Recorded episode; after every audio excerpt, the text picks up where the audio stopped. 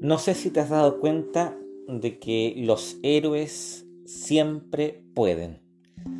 Siempre obtienen una victoria después de todos sus esfuerzos. Y, de alguna forma nuestra cultura nos invita, o mejor dicho, nos obliga a tener la misma actitud y los mismos resultados. Es mal visto cuando alguien no alcanza sus metas, cuando mm, se fracasa, cuando uno no logra el ancho que todos esperan que uno alcance. Tengo la impresión de que ser siempre un victorioso va en contra de lo que estamos llamados a ser como seres humanos. El error, eh, las caídas, los tropiezos, las detenciones, las depresiones, em, el caminar lento o a veces incluso el no tener deseos de andar, son parte de lo que somos. Y por tanto, eh, aquella exigencia que se hace desde eh, los diversos órganos que hacen difusión del estilo de civilización que estamos construyendo y que a partir de la cual estamos destruyendo no solo la condición humana, sino que la vida misma, eh, es una violencia tremenda. Em, por eso creo que es sanador, por eso creo que es terapéutico, por eso creo que nos salva el relato de la vida de Jesús. Jesús, eh, siendo descubierto como alguien que se sujeta, como alguien sin poder, como alguien que desde la condición más abyecta de un fracaso evidente, eh, se vale de eso justamente para llevar a cabo la salvación.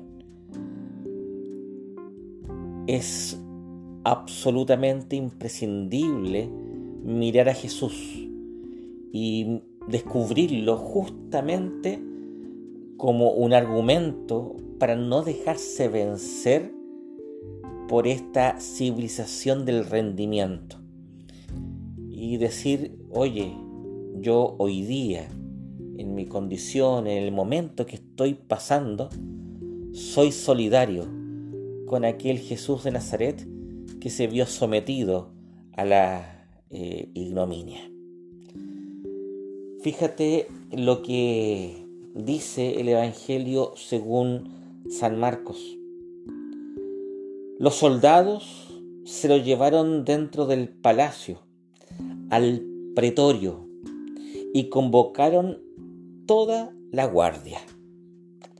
Lo vistieron de púrpura, trenzaron una corona de espinas y se la colocaron, y se pusieron a hacerle una reverencia. Salud, rey de los judíos. Le golpeaban con una caña en la cabeza, le escupían y doblando la rodilla le rendían homenaje. Terminada la burla, le quitaron la púrpura, lo vistieron con su ropa y lo sacaron para crucificarlo. Jesús es despojado de su dignidad humana y es llevado ahí al centro del ejercicio abusivo del poder por parte de aquellos que eran invasores, abusadores, opresores, aquellos que no ostentaban la autoridad de manera legítima, sino que a puro golpe de fuerza y de abuso habían granjeado el dominio sobre gran parte del mundo. Fíjate, Jesús quien es verdadero Dios y verdadero hombre, elige la vía del anonadamiento para salvarnos a nosotros. Él permite, y aquí el misterio, su impotencia para sufrir el oprobio de aquellos que tenían todo el poder, que tenían incluso la posibilidad de burlarse, además de ejercerle tortura. Jesús es uno que está debajo de la autoridad de aquellos que son malos. Y en ello nos muestra un camino que tristemente ha sido recorrido por muchos hombres y mujeres en el transcurso de la historia.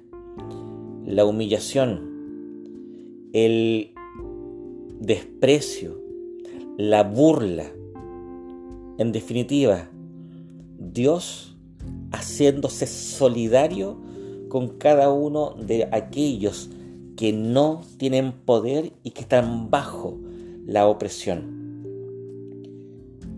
Jesús en esta escena evidentemente no es un ganador. Aquí no hay triunfo, no hay milagro, no hay legión de ángeles defendiendo a su Dios. No están los muchos discípulos fuera clamando por la liberación de su Señor hay absoluto abandono, despojo de toda su dignidad humana. Jesús de Nazaret debajo de la bota romana, eh, sufriendo la violencia de los violentos y sin dar ni una seña de defensa. Jesús siendo humillado, vestido con corona de espinas y con púrpura, luego será vuelto a vestir con sus ropajes nazarenos para ser desnudado en la cruz del Calvario. Esto es lo que no entienden el mundo, esto es lo que no entienden los ganadores, esto es lo que no entienden aquellas personas que van detrás de la victoria, del triunfo, de la fuerza ejercida sobre otros.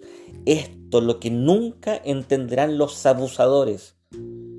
Dios se ha vuelto un abusado. Y al final de la historia, cuando retorne Él, revestido de esplendor y de gloria las nubes del cielo, dará a cada uno su merecido. El infierno es una buena noticia para todas las víctimas. Si te sientes derrotado, mínimo, deprimido o sencillamente no tienes ganas ya de luchar, sábete en plena comunión con este Cristo que se hace pobre y humillado por amor a ti. Él y solo Él te abre las puertas a la resurrección.